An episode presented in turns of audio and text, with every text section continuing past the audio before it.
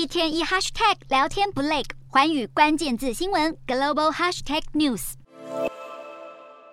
三句不离通膨问题，不止美国共和党候选人关切，美国投资人更是心心念念，让市场格外关注十二号与十三号将公布的生产者物价指数 PPI 和消费者物价指数 CPI，因为势必牵动美国联准会十一月升息的出手轻重。无独有偶，美国第三季财报也即将登场，并且由银行股拉开序幕。从小摩、摩根大通、富国银行、花旗集团到大摩、摩根士丹利等大投行，十四号都将公布财报，激励预估将比去年同期小幅下滑。然而，整体景气也是不容乐观。分析师调查预期，标普五百指数成分股第三季每股盈余 EPS 只比去年同期成长百分之二点四，幅度是两年来最小。此外，如果不计入能源业，美国企业的盈余更是不增反减达百分之四，是连续第二季萎缩，陷入盈余衰退。而美股重量级科技股财报则将从十八号起陆续展开。然而，超微半导体 AMD 已经公布第三季初步财报，包括营收和毛利率成绩都大幅落后预期，市井大环境的利空。